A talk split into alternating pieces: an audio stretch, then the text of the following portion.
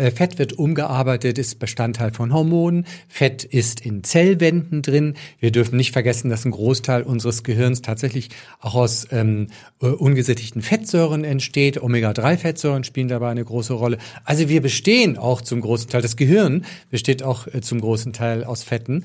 Und, ähm, und, und das macht auch einen Teil der gesunden Gehirnfunktion dann am Ende aus. Wir brauchen es an allen Ecken und Enden.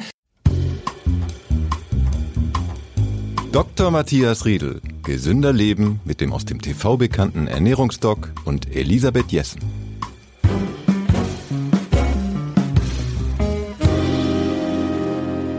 Ich war am Wochenende im Kino und habe Popcorn gegessen. Das war gesalzen. Hinterher, ja, war ich nicht wirklich glücklich, weil die waren nicht super gepoppt. Ich hatte fettige Finger und Durst. Und äh, habe aber jetzt gelesen eine, von einer ganz tollen Studie aus Denver. Ich muss mal kurz nachgucken, genau. Und da stand, äh, dass Popcorn dazu beitragen kann, das kognitive Alter im Schnitt um 8,5 Jahre zu verjüngen und Demenz vorzubeugen. Ich glaube, das ist großer Humbug, aber ich werde gleich meinen Studiogast äh, Dr. Matthias Riedel dazu befragen. Herzlich willkommen. Ja, moin. Herr Riedl ist ärztlicher Direktor des Medikum Hamburg. Er ist Chefredakteur der Zeitschrift Ist dich gesund und er hat die My Food Doctor App entwickelt. Ja, und eigentlich, Herr Riedl, wollen wir nicht nur über Popcorn sprechen, sondern über gesunde und nicht gesunde Fette. Und äh, wir haben natürlich auch wieder Hörer und Hörerinnen Fragen, die beantworten und am Schluss ein schönes Rezept. Aber Popcorn sind ja sehr fettig, insofern dachte ich, das passt irgendwie zum Thema fettig, aber vor allem diese Studie, was ist denn das? Ja, da muss man genau gucken, da muss man genau gucken, wie sind die Popcorn zubereitet.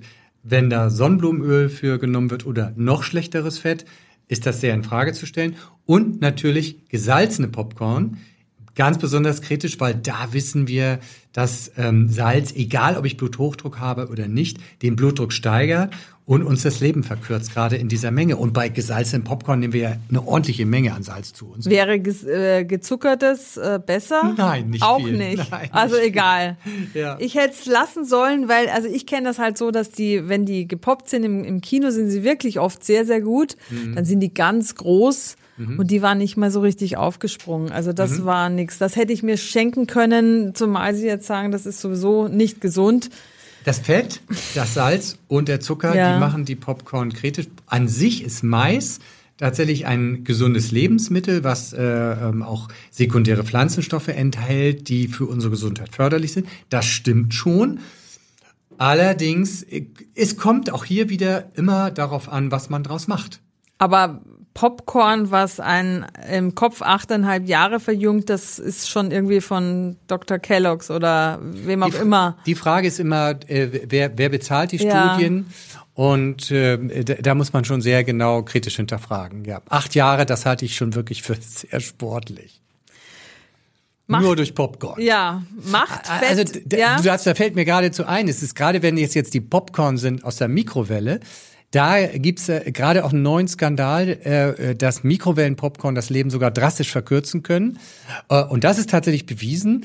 Und zwar machen die Hersteller dort Chemie rein, was schmeckt wie Butteraroma. Mhm. Also das ist dann äh, Chemie, die wie Butter schmeckt, nennt sich Butteraroma, ist aber keine Butter. Und das in der Mikrowelle so erhitzt, schädigt die Lungen und zwar nachhaltig. Bei den Arbeitern in der Popcornindustrie in Amerika kam es zu sehr, sehr schweren Lungenschäden. Und man kann es auch selber zu Hause machen. Ein Mann in Amerika, der zweimal am Tag solche Mikrowellen-Popcorn gegessen hat, der kriegte genauso diese schweren Lungenschäden durch dieses äh, Chemie-Butter-Aroma. Also äh, es kommt wirklich sehr drauf an, was ich, wie ich es zubereite und, und ob ich es selber mache. So, das war jetzt eine lange Überleitung, ja, ja. weil die ja so fett sind. Ja. Aber macht Fett denn Fett? Ähm, da, da kann man ganz klar sagen, nein, aber schlechtes Fett macht tatsächlich Fett, aber weniger, als wir es immer vermutet haben. Mhm. Was uns wirklich fett macht, sind die Kohlenhydrate. Und das ist tatsächlich äh, ein Gamechanger in der Meinung der Ernährungsmedizin, die, die seit vielen Jahren schon existiert, aber die sich noch nicht so richtig durchgesetzt hat. Tatsächlich ist Fett eigentlich, gerade wenn es hochqualitativ gutes Fett ist, und darüber müssen wir heute ja reden, ähm, rehabilitiert. Also, liebe Zuhörerinnen und Zuhörer, ihr wisst natürlich, wir haben ja schon öfter über Olivenöl zum Beispiel gesprochen, über Leinöl, dass Fett natürlich nicht automatisch schlecht ist, aber die Meinung ist halt noch sehr vorherrschend, dass, äh, dass man Fett meiden sollte. Warum geht's denn nicht ohne Fett? Fett ist ein ganz wichtiger Bestandteil unseres Körpers. Da wird jetzt jeder denken, wieso, nicht? Meine naja, jeder weiß ja, ja, jeder kennt ja seine Speckröllchen. genau, ja. Also das meine ich nicht, aber tatsächlich haben wir, äh, Fett wird umgearbeitet, ist Bestandteil von Hormonen. Fett ist in Zellwänden drin. Wir dürfen nicht vergessen, dass ein Großteil unseres Gehirns tatsächlich auch aus ähm, äh, ungesättigten Fettsäuren entsteht. Omega-3-Fettsäuren spielen dabei eine große Rolle. Also wir bestehen auch zum großen Teil, das Gehirn besteht auch äh, zum großen Teil aus Fetten. Und, ähm, und, und das macht auch einen Teil der gesunden Gehirnfunktion dann am Ende aus. Wir brauchen es an allen Ecken und Enden. Da brauchen wir sowohl die gesättigten als auch die ungesättigten mhm. Fettsäuren. Und das Geheimnis ist immer die Mischung, mhm. die Balance. Es gibt auch so einen Körperfettanteil, der noch gesund ist. Also der, der, kann ja auch gemessen werden. Bis wann ist es denn gut und wann hat man zu viel Körperfett? Ja, die, die Naturvölker, die liegen so bei äh, 11, 12, 13 Prozent Unterste Liga ist das. Ja, das also ist eher die untere sehr, Liga. Sehr, sehr schmal. Wenn wir so diese, diese Marathon- oder die Triathlon-Athleten sind, die geraten dann schon nochmal deutlich unter 10 Prozent. Aber denen sieht man es dann tatsächlich auch an. Die sind mhm. wirklich nur Haut und Knochen mhm. und Muskulatur. Das ist auch sehr, sehr, sehr knapp. Aber gut, das sind eben Extremsportler. Das ist nicht unbedingt zum Nacheifern empfohlen. Wir brauchen schon eine gewisse Fettmenge. Unsere, Wie hoch ist die? Ähm, also wenn wir so bei, bei, bei 12, 13, äh, 14 äh, Prozent liegen, dann ist das okay. Ja, gemessen wird das eben ähm, äh, an einer Bioimpedanzmessung. Ja. Wenn man sich, es gibt so kommerzielle Wagen, die sind teilweise sehr ungenau. Ähm, aber wir in der Praxis arbeiten mit einem äh, sehr, sehr, sehr mhm. teuren Gerät, was so viel kostet wie ein Mittelklassewagen, ein günstiger Mittelklassewagen. Und äh, dort kann man aber ganz genau feststellen, wo sitzt das Fett, wie viel Fett habe ich und äh, sitzt das im Bauch äh, und wie ist der Gesamtkörperfettanteil. Und wo wird's bedenklich, wenn also ab welchem Prozentsatz? Ja, das ist äh, äh, kontinuierlich. Es wird immer dann bedenklich, wenn das Fett sich an der falschen Stelle einlagert. Also mhm. ich kann durchaus 17, 18, 20 Prozent Körperfett haben, wenn ich es nicht in den Organen ablager und nicht im Bauch. Weil genau das ist der Punkt.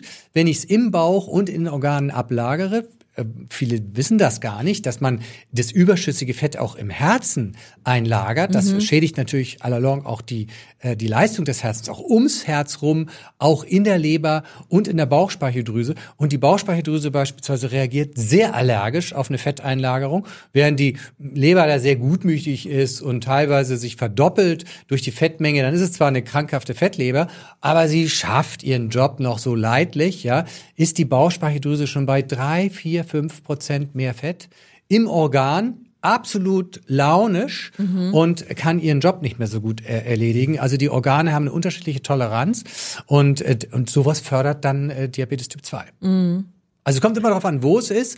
Wenn jemand wirklich dicke Hüften hat und dicke Beine und, und äh, dicke Arme und, und lagert es vielleicht auch auf der Brust auf, ist für mich medizinisch gar kein Problem. Dann treibt es zwar den Gesamtkörperfettanteil nach oben, aber solange der Bauch schlank ist, das ist ja ein Ausdruck dessen, was lagere ich im, im Körper selber an, äh, ist das medizinisch in Ordnung. Und wie stelle ich das fest, ob ich mein Fett innen habe?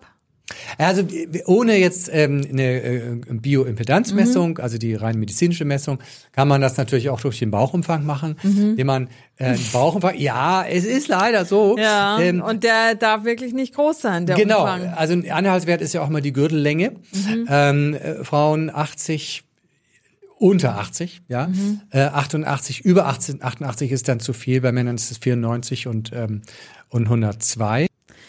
Jetzt wollen wir mal vom, vom Körperfett, vom Inneren und Äußeren weg zu den Fetten, die wir wirklich zu uns nehmen, nämlich die Öle, die Fette. Und da hätte ich von Ihnen jetzt gerne mal so eine Auflistung, Einschätzung, was ist denn für uns ein gesundes Fett und mhm. was ist ein ungesundes Fett. Mhm. Das mhm. von dem Popcorn war ungesund, das habe ich schon gelernt. Das war, mhm. wusste ich aber eigentlich auch vorher.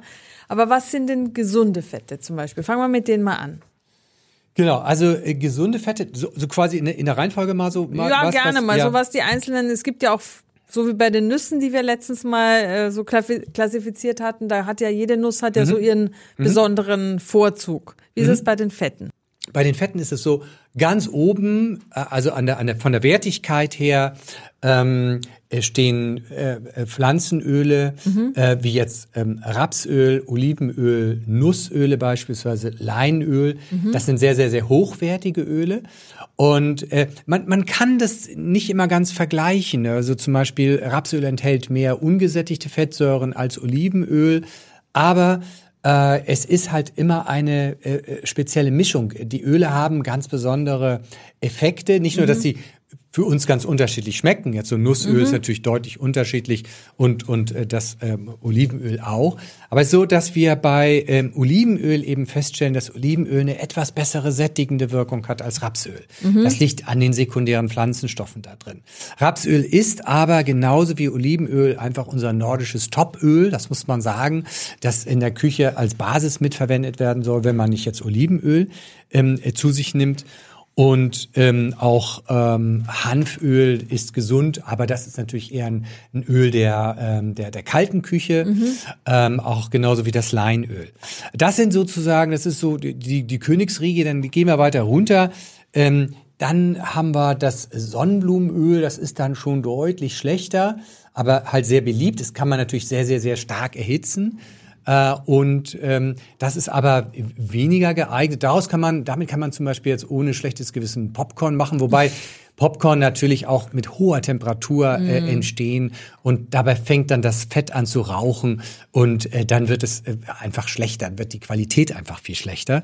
Maiskeimöl äh, kommt dann, ist auch ein äh, eher schlechteres Öl von mhm. der äh, Qualität Klingt aber her. so qualitativ hochwertig. Maiskeim, Keim klingt genau, ja genau. so nach Jetzt. Da gab es auch mal so eine Werbung, glaube ich. Man denkt, ja, das ist wirklich nur so ein ganz kleines Teil vom Maiskorn, was da benutzt wird. Mhm. Mhm. Aber ist nicht so Ist aber vom, vom Fettsäuremuster her mhm. Äh, weniger äh, gesund.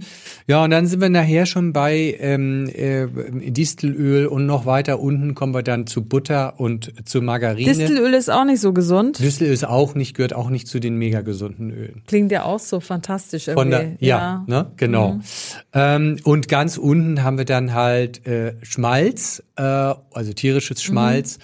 und äh, Palmöl, Palmfette äh, mit wirklich, das merkt man auch schon, das sind dann ja auch schon äh, Fette, die sind bei Raumtemperatur eben eher hart mhm. und äh, oder oder fester und das deutet eben auch darauf hin, dass diese gehärteteren Fette, diese ähm, festeren Fette sind für uns ungesünder. Beim, bei den tierischen, beim Schmalz beispielsweise, haben wir eine hohe Konzentration an ähm, entzündungsfördernder Arachidonsäure. Es ist nicht so, dass wir diese Arachidonsäure nicht brauchen. Mhm. Wir nehmen sie aber mit unserer westlichen Ernährung im Übermaß zu uns. Und dieses Übermaß, diese Balance geht dabei verloren.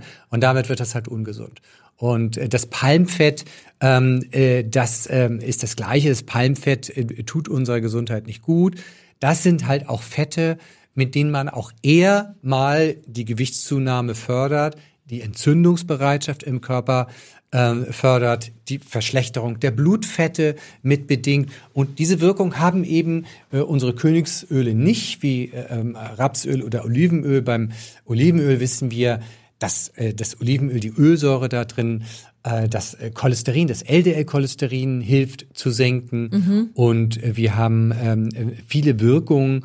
Ähm, ich, ähm, äh, wir haben auch diese, diese Öle setzen wir auch medizinisch mit ein und versuchen sie in der Ernährungstherapie äh, mehr an den Mann zu bringen, äh, weil wir damit Krankheiten günstig beeinflussen wollen. Palmöl ist aber eines dieser Öle, was ja in sehr, sehr vielen Fertiglebensmitteln enthalten ist. Und das weil, weil es so preiswert ist, oder? So, das, genau das ist es. Es ist preiswert. Mhm. Es ist in, äh, in vielen Brotaufstrichen, auch in veganen Brotaufstrichen. Mhm. Es ist natürlich auch in biologischen äh, Brotaufstrichen drin. Natürlich, mhm. es ist ein Bioprodukt, ganz klar. Aber es ist ein ungesundes Bioprodukt und Brotaufstriche beispielsweise, die bestehen ja zu über 90 Prozent aus diesem äh, Palmfett mhm. oder auch Nuss-Nougat-Creme. Hat einen, einen hohen Anteil an Palmfett. Und es ist halt nicht nur der Zucker jetzt bei der Nuss-Nougat-Creme, der äh, die, die Nuss-Nougat-Creme ungesund macht, sondern auch das Palmfett. Schlechtes, also miserabels, eines der miserabelsten Fette, die wir haben. Und ähm, Studien äh, hegen auch, lassen auch den Verdacht aufkommen, dass wenn wir viel von diesem Palmöl äh, zu uns nehmen, dass im Falle einer Krebserkrankung die Metastasierung gefördert werden könnte. So, ähm, das sind ähm, Aspekte, die man aber nicht vergessen darf. Und das braucht wirklich keiner, weil äh, wir wissen auch, dass am Ende wir alle ähm, äh, äh, eine hohe Wahrscheinlichkeit haben, irgendwann im Leben Krebs zu kriegen. Ob es jetzt der Hautkrebs ist ähm, oder äh, Krebs noch woanders, äh, da kann man sich so ein Risiko nicht erlauben. Jetzt hatten wir bei den äh, Nüssen so eine schöne, also es war keine Pyramide, aber wir haben sie damals die, äh, nachdem sie die Vorzüge der einzelnen Nüsse beschrieben hatten, äh, hatten wir so die Top 3. Mhm. Wenn Sie jetzt so sagen, wir fangen mit der Pyramide, mit dem, stellen Sie auf den Kopf, oben sind die guten Öle. Mhm. Äh, Gibt es da nochmal so eine Unterscheidung, wo Sie sagen, in der also so Reihenfolge die, sollte man sie ja. sozusagen im Speiseplan haben? Ja. Also, ähm, wenn ich jetzt ein, ein, ein Öl habe ich äh, noch nicht erwähnt. Ähm, wir haben jetzt, dass wir äh, im Wesentlichen, die guten sind, sind pflanzliche Öle, mhm. das ist ganz klar. Eine Ausnahme ist dabei. Und zwar ist es das, ähm, äh, das Fischöl. Ja, das, das Öl in Fischen, das Fett in Fischen. Mhm. Ähm, wobei man sagen muss, das Fischöl wird dadurch äh, eben extrem gesund, weil es viele Omega-3-Fettsäuren enthält. Und die sind eigentlich auch pflanzlichen Ursprungs. Die haben die Fische nämlich über die Nahrungskette geklaut von den Algen. Ach so. Insofern mhm. ist das einzig gesunde tierische Fett, das Fischöl, eigentlich mhm. auch im Ursprung gar kein tierisches Fett, sondern, sondern Pflanzenöl. gestohlen, genau, ja. von den Algen, kann auch gleich Algenöl essen. Und das würde ich noch vor, also jetzt Olivenöl und äh, Rapsöl stellen, weil wir damit noch eine viel höhere Rate an ungesättigten Fettsäuren von Omega-3 haben. Wir wissen, je mehr gesättigte Fettsäuren wir zu uns nehmen, wenn das aus, dem, äh, aus der Balance gerät, gibt jetzt eine, eine Studie äh, aus 2018, wo man ganz klar sehen kann, je mehr von diesen gesättigten Fettsäuren im Übermaß man zu sich nimmt, desto mehr steigt das Infarktrisiko. Mhm. Und andersrum sinkt das Infarktrisiko jetzt, wenn ich mehr ungesättigte Fettsäuren, sprich ähm, Omega-3-Fettsäuren auch äh, zu mir nehme. Das kann helfen, das Infarktrisiko zu reduzieren. Also da würde ich dann nochmal über das Rapsöl und ähm, das äh, Olivenöl, das sind schon unsere beiden Hauptküchenöle, die, die mhm. muss man einfach verwenden. Ähm, bei den anderen Ölen, bei den Nussölen und die wir in der kalten Küche verwenden können und Leinöl, das ist halt eingeschränkter. Ist vom Geschmack her auch ein bisschen schwierig. Wir haben bei Leinöl, dass wenn man es aufmacht, wird es immer relativ zügig, Schnell ranzig, ranzig und mhm, bitter. Mhm. Ähm, und ähm, ich finde, also ich persönlich finde, dass das Leinöl, das muss man richtig zügig verbrauchen. Wenn man so ein regelmäßiger Leinölesser ist, gut. Ansonsten, wenn man das ein bisschen stehen lässt, dann ist es nachher so, so bitter mhm. und dann bleibt es dann ewig stehen, bis es mhm. richtig ranzig mhm. ist. Walnussöl? Äh, Walnussöl ganz toll, mhm. äh, weil es ja auch noch, also es einfach ein gesundes Öl, ähm, weil wir es auch noch schön in, in, in Salate mit reinmischen können. Mm. Und da hat es natürlich auch noch eine ganz besondere Note. Aber auch Haselnussöl finde ich auch ganz toll, habe ich auch zu Hause. Äh, so äh, eine Hauch äh, in, der, in der Salatsauce finde ich auch ganz toll. Kann man sich auch morgens nochmal äh, in den Joghurt mit reinmachen, wenn man eine ganz besondere Note haben möchte. Was mit Kürbiskernöl?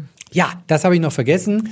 Äh, Kürbiskernöl gehört auch zu den, äh, zu den äh, besseren Ölen und äh, kann man auch empfehlen. Also wer den Trick nicht kennt, Kürbiskernöl äh, macht ja ziemlich fiese Flecken. So grünlich wird das dann nämlich auf, dem, auf der weißen Bluse. Und das, äh, was ich natürlich weiß, weil ich schon oft genug in der Steiermark war, wenn man die wäscht, also am besten schon ein bisschen Fleckenteufel drauf und dann waschen und dann in die Sonne legen und der Fleck ist verschwunden. Ja, die Sonne hat eine ja, unheimliche ja, äh, Kraft. und das funktioniert ja. super, ja. weil natürlich, wenn man so ein Öl, äh, wenn man so ein Salat isst mit äh, Kürbiskernöl, ich schaffe es nie ohne Kleckern, mhm. aber ich kenne ja das Gegenmittel. Also ich finde auch, bevor man damit mal rangeht, einmal der Sonne, ist, im Winter ist das schlecht, aber der Sonne eine Chance lassen, das ist wundersam, äh, dass der Fleck manchmal dann boah, fast nicht mehr zu sehen ist. Nein, ne? der verschwindet das wirklich verschwindet komplett. So bei, ja, ja. Bei, also bei, kenne ich auch bei meiner Mutter zu Hause. Äh, da wird dann immer, da gibt's immer ganz viel Salat aus dem Garten und natürlich immer mit Kernöl. Und ja, da wird einfach auf die Tischdecke gekleckert, aber es ist völlig egal, weil die hängt dann irgendwie an der frischen Luft und dann ist die wieder blütenweiß. Auf den Sommer warten, ne? Ja, ja genau. ja, da müssen, ja schon im, im März da. Ne? Ja. da müssen wir noch ein bisschen tapfer sein. Es dauert einfach ja. noch ein bisschen, bis wir wieder draußen an der frischen Luft sitzen und die Sonne genießen. Den Winter müssen wir noch übertauchen, aber das schaffen wir schon. Zum, zum Thema Fischöl fällt mir gerade ein, äh, tatsächlich ist es so, dass ähm, je mehr, wir besser wir versorgt sind mit, mit diesen guten Omega-3-Fettsäuren, mit den Fischölen, ähm, so zeigen die Studien, dass wenn die Menschen mehr davon zu sich nehmen, äh, die Gehirnleistung verbessert ist. Also mhm. wir haben verschiedene Effekte, die wir damit in Zusammenhang bringen von äh, einer besseren Stimmungslage, äh, einer, einer geringeren Rate an Depressivität, also es scheint unserem Gehirn sehr, sehr gut zu tun, äh, ob das jetzt mit über den antientzündlichen Effekt kommt oder sogar eine direkte Hirnreaktion ist. Das kann man so noch nicht so genau sagen. Es lässt sich vielleicht auch schwierig trennen. Aber unser Hirn braucht, und besonders das Gehirn von Heranwachsenden, braucht diese Omega-3-Fettsäuren. Und ähm, ganz beunruhigend ist auch ähm, die Datenlage dazu, dass die Versorgung der Bevölkerung mit den Omega-3-Fettsäuren sehr, sehr schlecht ist. In Amerika noch schlechter. Ähm, dort muss man sagen, ist die Versorgung mit den gesättigten Fettsäuren bis zu 100 Mal mehr, als sie sein sollte. Bei uns 25 Mal mehr, als sie sein sollte. Aber wir sind auch nicht im Gleichgewicht mit gesättigten und ungesättigten Fettsäuren. Das ist ein Problem. Und das fördert eben auch Krankheiten wie äh, Depressivität, mhm. entzündliche Erkrankungen. Und wir wissen dann aber auch im Umkehrschluss, dass wenn wir solche Krankheiten haben und wir setzen diese Omega-3-Fettsäuren therapeutisch ein, dann merken wir, dass die Symptome besser werden. Also bei ADHS, bei Depressionen, bei Rheuma, bei entzündlichen Erkrankungen wird es auch in immer mehr Ländern empfohlen, Deutschland ist da sehr, sehr zurückhaltend noch. Ähm, aber die ernährungsmedizinischen Leitlinien sind ganz klar, wer Rheuma hat, muss seine Omega-3-Fettsäureversorgung messen lassen. Mhm. Und ähm, viele Länder empfehlen das auch bei ADHS und Depression. Ähm, da ist, ist Deutschland in seinen Leitlinien noch nicht so weit, aber wir wollen uns ja nicht an den langsamsten orientieren. Und mein Tipp ist da, das ist total wichtig, wie kann ich meine Versorgung mit Omega-3-Fettsäuren messen? Das geht nur über den Omega-3-Index. Da misst man die Omega-3-Fettsäureversorgung des Körpers mhm. in den roten Blutkörperchen. Mhm. In der mhm. Zellwand der roten Blutkörperchen misst man den Anteil von Omega-3-Fettsäuren und das sollte bei 8 und über 8 liegen. Ich sag's mal so, die Amerikaner liegen bei 3, 4. Wir liegen etwas über 4. Und in der letzten Sendung hatten wir eine Schweizerin, die lag bei 1,5. Das ist extrem mhm. niedrig, aber solche Werte haben wir. Und da kann man Glück haben und ist damit gesund. Aber wenn man krank ist und hat solche niedrigen Omega-3-Indexwerte, dann ist das ein Grund, einfach mal zu gucken, wir müssen das anheben. Das ist jetzt aber keine Untersuchung, die regelhaft beim Arzt gemacht wird. Den, leider, den Index bestimmen, oder? Leider nicht. Es, es ist muss auch, ich selbst bezahlen. Muss man, ah, muss man selber bezahlen. Das wissen auch viele Ernährungsmediziner nicht, ähm, dass man das messen kann. Mhm. Und äh, es hat sich noch nicht so verbreitet.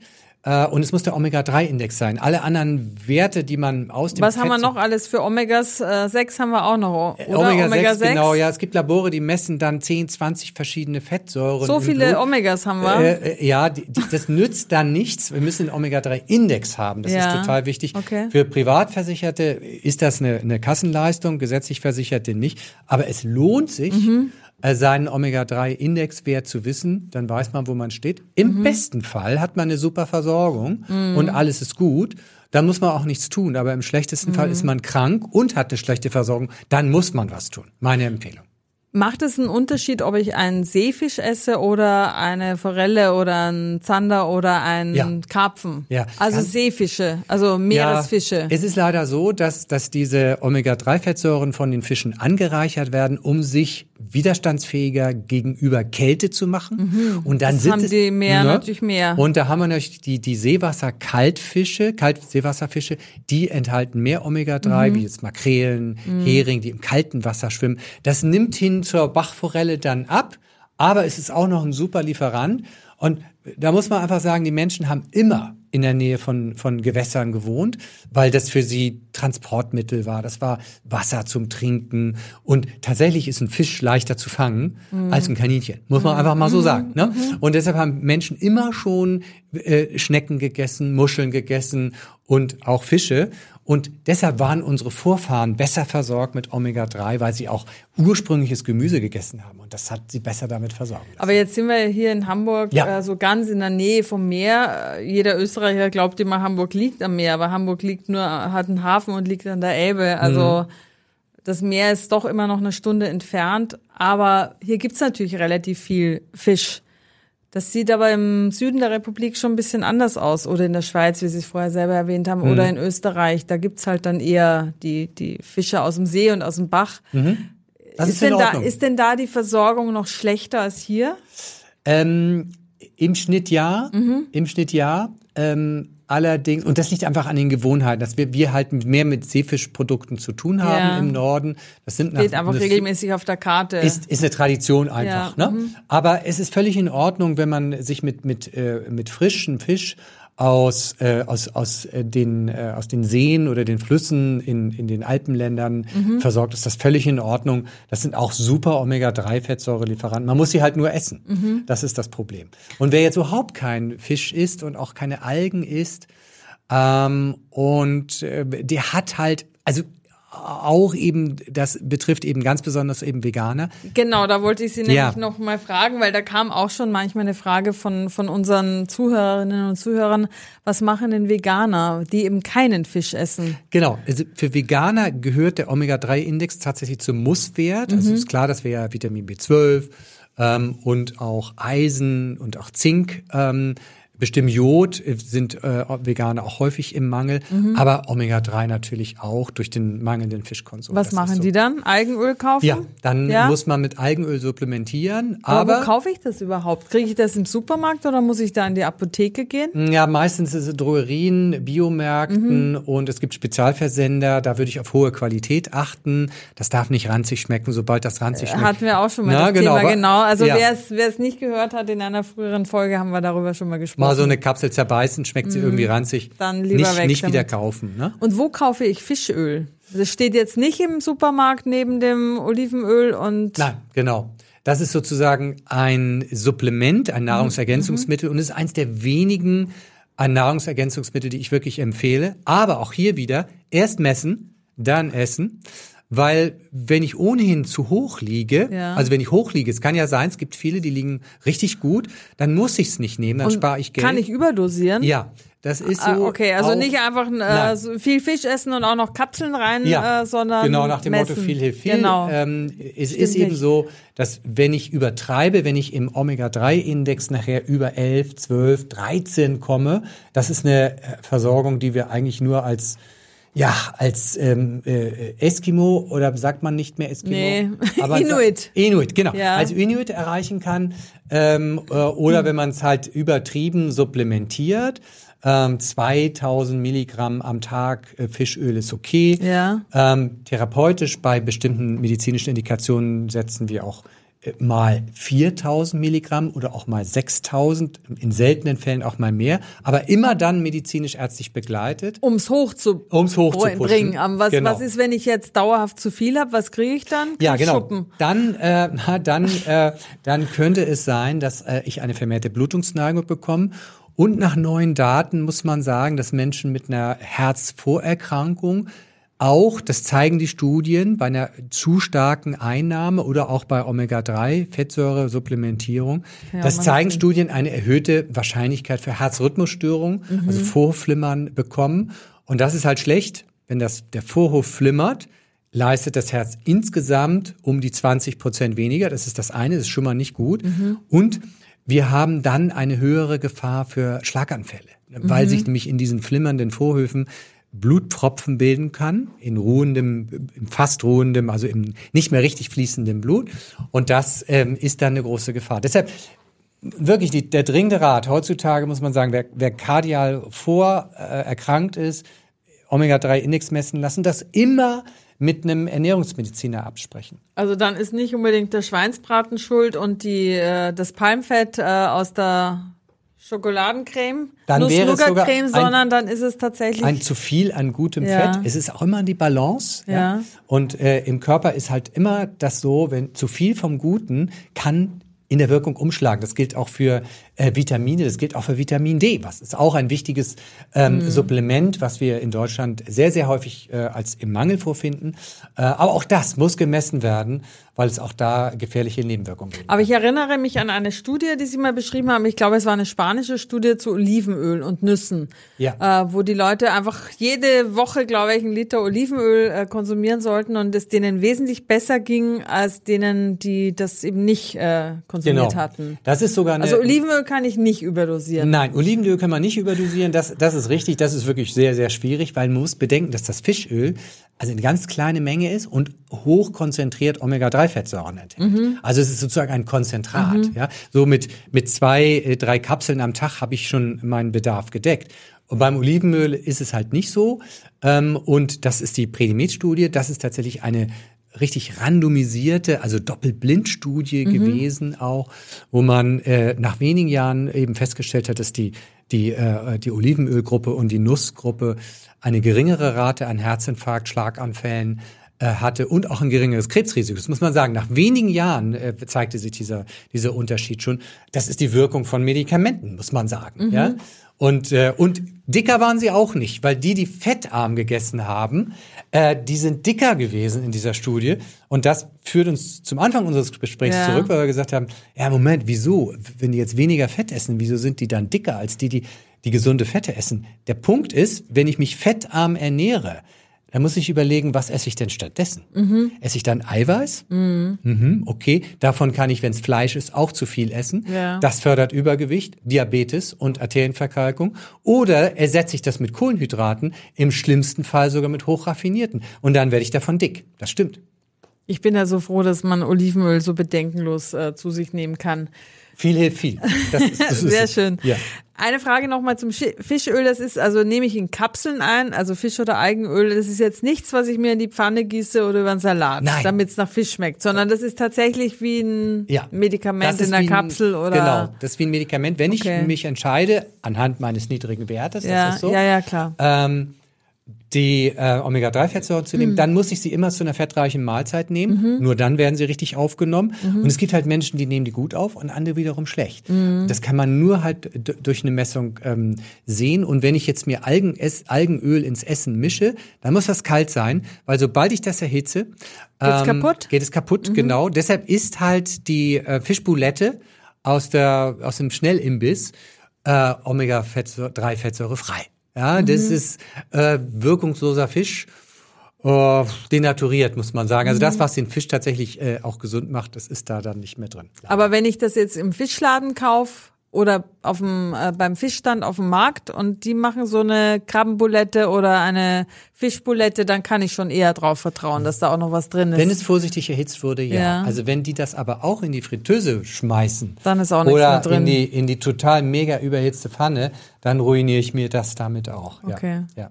Und Lachs dann lieber so als Räucherlachs oder Gravitlachs oder Ja, tatsächlich sind die, ähm, die nicht hoch erhitzten, ähm, also Fisch gedünstet, äh, ist halt günstiger, fermentiert, ist, auch, ist auch besser für uns, ist halt gesünder. Der Ernährungsmythos. Wir haben heute wieder einen Ernährungsmythos für euch mitgebracht. Äh, ist jetzt nicht viel besser als Popcorn, äh, nämlich Chips. Und zwar die Frage, sind Gemüsechips gesünder als Kartoffelchips? Ja, aber es kommt auch immer darauf an, welche Fette nehme ich dazu, wie stark erhitze ich das, ist da vielleicht noch Salz drin oder im schlimmsten Fall Chemiearoma. Dann kann man tatsächlich äh, Gemüsechips auch wieder ruinieren. Aber in der Tendenz ja und idealerweise mache ich es einfach selber, äh, indem ich beispielsweise Grünkohl ähm, in den Backofen tue, mache da ordentlich schön viel echte Gewürze bei, auch ein bisschen Salz, okay, und dann schmeckt das total lecker. Viel besser. Und die Industrie verwendet ja irre hohe Temperaturen, weil das muss ja schnell gehen. Und dabei habe ich natürlich auch ein erhöhtes Acrylamidrisiko. Das habe ich Ja. zu Hause nicht. Sprechstunde beim Ernährungsdoc. Ja, herzlichen Dank. Äh, wir wollen jetzt wieder ein paar Fragen von euch beantworten, denn wir kriegen immer reichlich Post.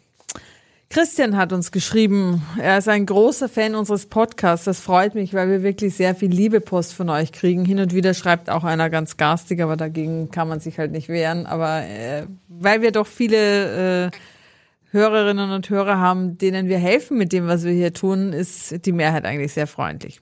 Also Christian sagt, ähm, eine Frage zum Thema äh, Fasten bei schlankem Körperbau hat er bis jetzt nicht klären können. Er sagt, ich komme sehr gut damit äh, klar, spät zu frühstücken und häufig nur zwei reichhaltige Mahlzeiten zu mir zu nehmen, um eben Effekte wie die Autophagie zu verstärken. Abnehmen steht bei mir jedoch gar nicht im Fokus, da ich eindeutig zu den Low-Gainern gehöre und auch schon vor der Umstellung auf gesunde Ernährung nie zugenommen habe. Er ist 1,70 groß, 64 Kilo, 25 Jahre alt. In einer Podcast-Folge haben wir mal viele kleine Mahlzeiten für Low-Gainer empfohlen. Ähm, also Sie, Herr Riedel, haben das empfohlen.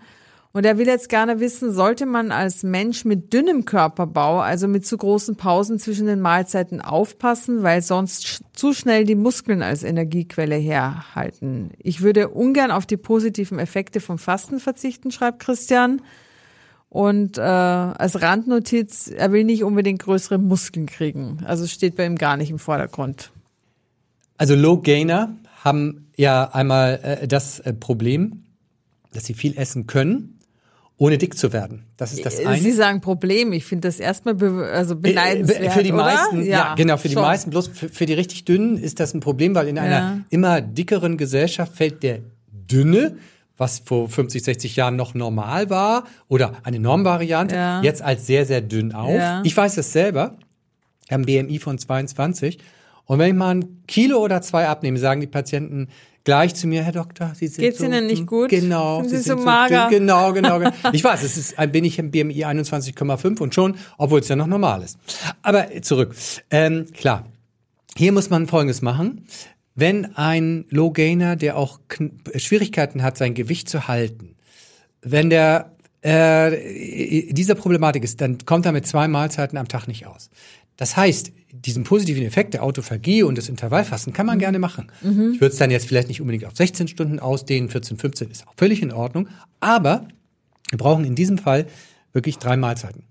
Und die muss er dann einfach innerhalb einer kürzeren Zeit unterbringen? Ja, ganz genau. Es ist so, wir können sagen, dieser Mensch hat ähm, einen höheren Energiebedarf und es muss auch wirklich hier alles stimmen. Beim so einem Low Gainer würde ich immer, der auch ein Problem hat mit seinem Gewicht, das ist, auch, das ist ja auch nicht nur ein Problem mit dem Gewicht, mit dem, mit dem Fettanteil, sondern auch mit den Muskeln. Ähm, da kommt es darauf an, dass hier wirklich die Ernährung top ist. Und zwar richtig stimmt. Passgenau. Alles da ist, was man, dass die Eiweißmenge stimmt, ähm, dass ähm, äh, die, die, ähm, die gesunden Fette richtig stimmen. Und da, hier in diesem Fall würde ich einmal empfehlen, einmal die Ernährung zu einmal analysieren mit der MyFoodDoctor App. Das ist ein super, super Beispiel. Weil er dann genau weiß, Ja. wie viel er wovon zu genau, sich genommen hat. Genau, er kann sehen, es stimmt hier die Gemüsemenge, stimmt die Eiweißmenge, das ist ganz wichtig, es stimmt hier die Fettmenge. Und in diesem Fall kann der Low-Gainer sogar drei, ja sogar vier Mahlzeiten essen in seiner Phase, wo er essen kann. Und der Mensch, der Probleme mit dem Übergewicht hat, der geht hin sogar zu einen Tag, zu einen Mahlzeit am Tag. Ja, solche solche Varianten gibt es. Der, der eine, der also am anderen Ende des des Dünnen ist, der braucht drei bis vier Mahlzeiten, um seinen Körperbau aufrecht zu erhalten. Und der andere ist mit einer Mahlzeit schon wirklich gut bedient und nimmt dann erst ab. Wir sind halt so total unterschiedlich, genetisch auch und von der Ausstattung.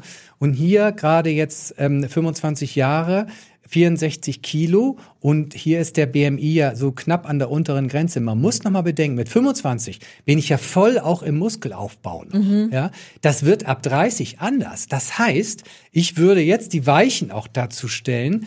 Ich würde jetzt auch die Weichen stellen, mir anzugewöhnen, dass meine Eiweißmenge stimmt und nicht zu wenig ist, weil ab 30 beginnt nämlich der Muskelabbau und ich kann ein Lied davon singen. Ab 50 nimmt das weiter zu und ab 70 ist das nochmal sehr rasant. Und dann äh, sollte man seine Ernährungsgewohnheiten gut justiert haben. Hier muss es wirklich stimmen in, in so einer Situation, muss der Kalorienbedarf stimmen. Also es kann nicht sein, dass ich zu wenig Energie zu mir nehme und der Körper sagt, ey, ich brauche Energie, wo soll ich die hernehmen? Ja, nehme ich aus der Muskulatur, nehme ich verdau das Eiweiß, mhm. ja, weil ich muss von irgendwo ja die Energie hier haben. Und wenn hier ein Energiemangel führt zum Muskelabbau und auch zum Fettabbau und wenn die Eiweißmenge nicht stimmt. Also das ist eine Bilanzfrage hier.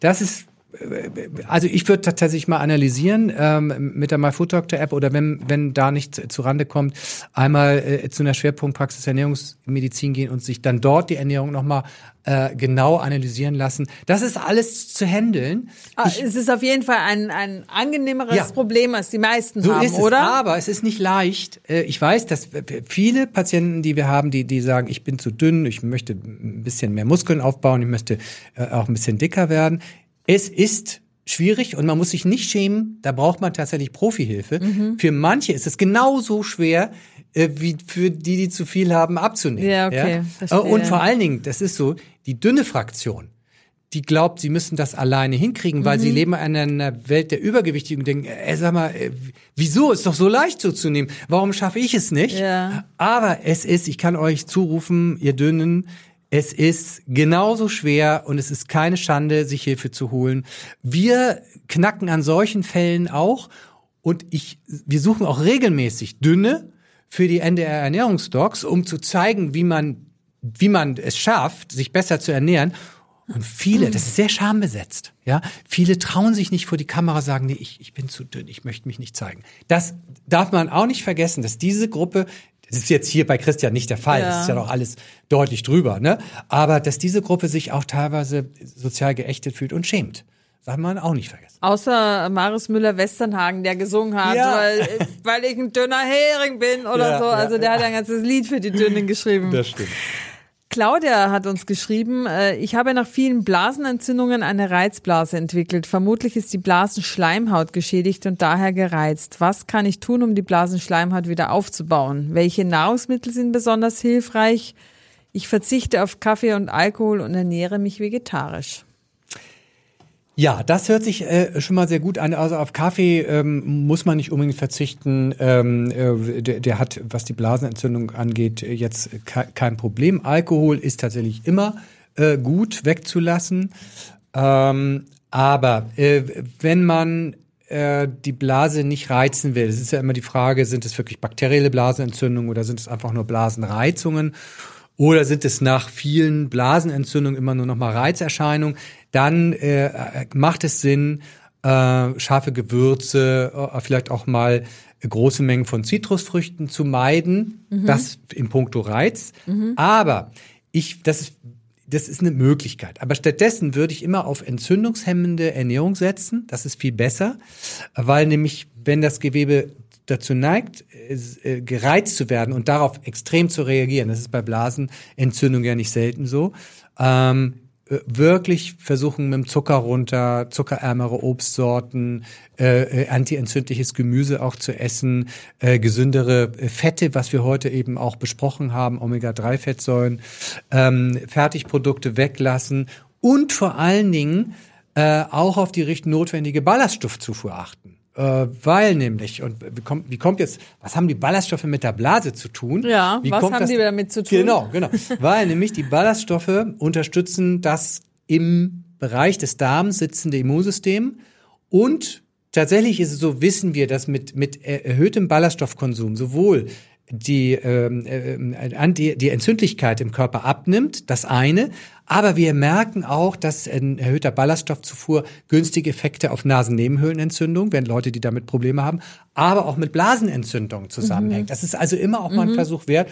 Und dadurch, dass die meisten Deutschen nicht genug Ballaststoffe zu sich nehmen, ist das immer sowieso auch, immer richtig. Immer auch schon mal gut. Mhm. Auch hier wieder nochmal einfach mal messen wie viel Ballaststoffe nehme ich mir zu, mich zu mir. Mein Food Doctor App, die spuckt das aus, was ich am Tag an Ballaststoffen, mal drei, vier Tage mal gucken, wo liege ich im Schnitt. Mhm. Über 30 mhm. Gramm sollte es liegen, 40 ist noch besser. Ähm, und natürlich auch noch mal darauf achten, ähm, äh, Vitamin D äh, messen, mhm. auch supplementieren, mhm. wenn es zu niedrig ist. Und wenn alles nichts hilft, einmal schauen beim Ernährungsmediziner, bin ich mit allen Vitaminen gut versorgt? Weil wir haben mittlerweile immer mehr, wir sehen das in der täglichen Praxis, sehe ich es bei uns im Medikum Hamburg, dass immer mehr Menschen punktuelle Vitaminmangelzustände haben durch eine einseitige Ernährung, was man selber gar nicht vermutet, oder ein Mineralstoffmangel, Zinkmangel, Selenmangel, Eisenmangel kann sowas auch nochmal fördern. Da guckt man dann als mhm. Ernährungsmediziner nochmal genau drauf, weil Immunsystem hat auch was damit zu tun, ist der Körper mit allem, was er so braucht. Ist das Arsenal voll? Ja, äh, nicht überversorgt, aber voll. Und das ja. ist jetzt im Winter sowieso eher leer, das Arsenal, glaube ich. Äh, in Gerade Vitamin D angeht. Ja, ja. ja. Sandra hat uns geschrieben, äh, ich, 50 Jahre, habe ganz frisch diagnostizierten Typ-2-Diabetes und da Dr. Riedel so sehr für Hafer, Hafer wirbt, habe ich die Hafertage nach seinem Buch Der Hafer Masterplan gemacht. Ich habe die strenge Form gemacht allerdings nicht gekocht, aber ausreichend eingeweicht. Außerdem habe ich die Tagesmenge an Hafer auf zwei Mahlzeiten aufgeteilt, da ich Intervall faste.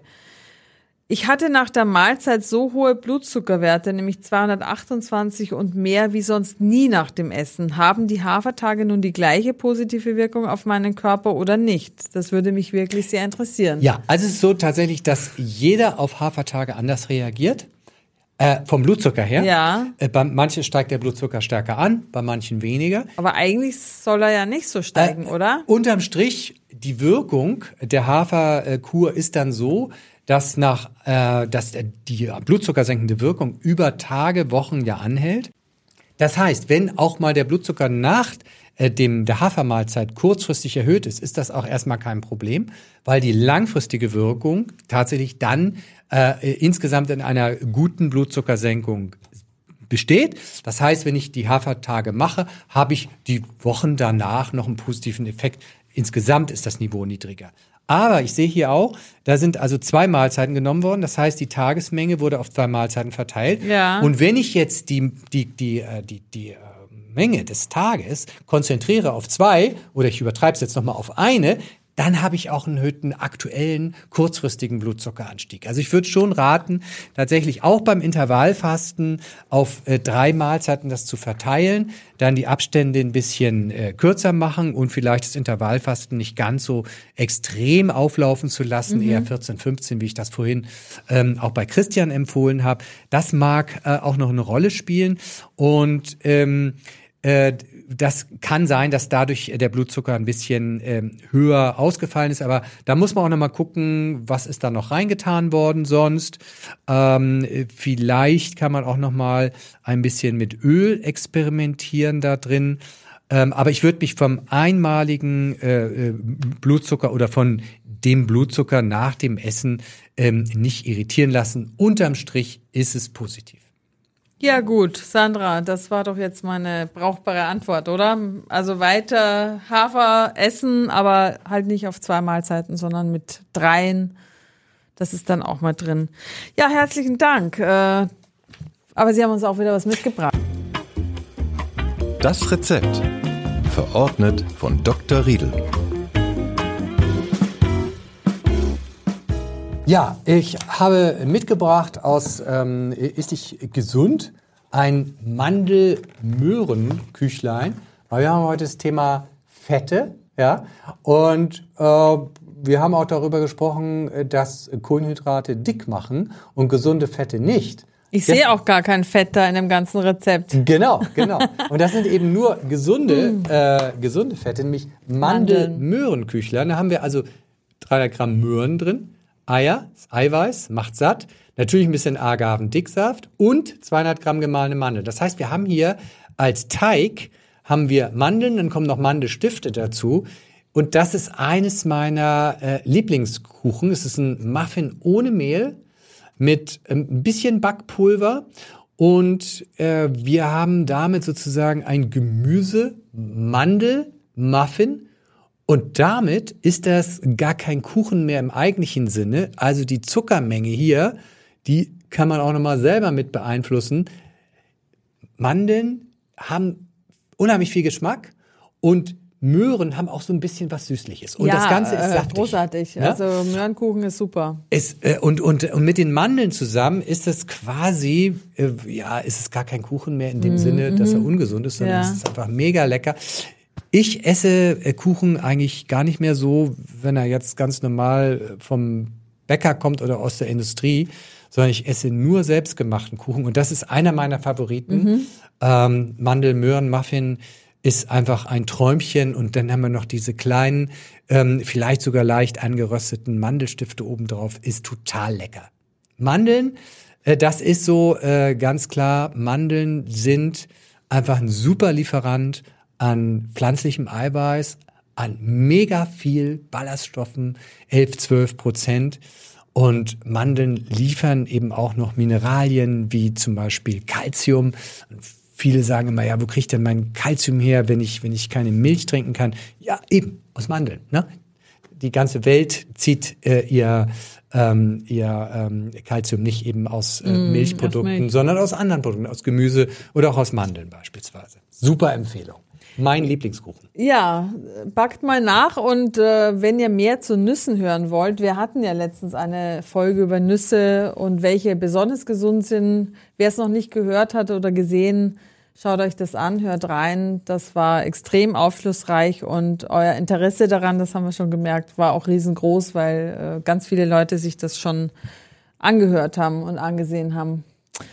Dann bedanke ich mich für heute und äh, das war wieder hochinformativ. Herzlichen Dank, dass Sie wieder bei mir waren. Ja, vielen Dank auch für die Einladung, hat mir Spaß gemacht und wer mehr Wissenswertes rund um die gesunde Ernährung erfahren will, der folgt mir einfach at Dr. Matthias Riedel oder abonniert unseren Newsletter bei myfooddoctor.de. Da gibt's noch weitere tolle Infos. Und weil ich so viel Rückmeldung bekommen habe von meinem Vortrag in der Leischhalle in Hamburg, im September habe ich mich nochmal dazu bereitschlagen lassen, nochmal vier Veranstaltungen im April 2024 zu machen. In Flensburg, in Lübeck, Hannover, in Düsseldorf, in den großen Veranstaltungshallen. Es gibt noch Karten. Das ist so eine Mischung aus einem Riesenworkshop, aus einer Lesung, aus Medicotainment. Es ist sozusagen die große Ernährungsdocs-Show, kann man auch sagen, anlässlich des zehnjährigen Ernährungsdocs-Jubiläum. Und es können sogar auch Fragen gestellt werden und es werden alle Fragen auch beantwortet. Keine Sorge, auch wenn es mehrere hundert Leute sind. Was ich in der Show nicht direkt einbaue und beantworte, das wird hinterher auf Social Media beantwortet. Also vielleicht ist das eine Möglichkeit. So einfach geht gesunde Ernährung. Der ganz große Wurf, die Show, Ernährungsdocs on Stage. Vielleicht ja. ist das was für euch. Und nach diesem großen Riedel-Werbeblock sage ich jetzt nochmal, wenn ihr Folgen verpasst habt, dann findet ihr uns auf allen gängigen Plattformen. Sucht euch einfach, was euch noch fehlt. Bis zum nächsten Mal. Tschüss. Und für den Schnitt der heutigen Sendung danken wir wieder Heike Becker. Die nächste Folge vom Ernährungsdoc hören Sie am Montag in zwei Wochen.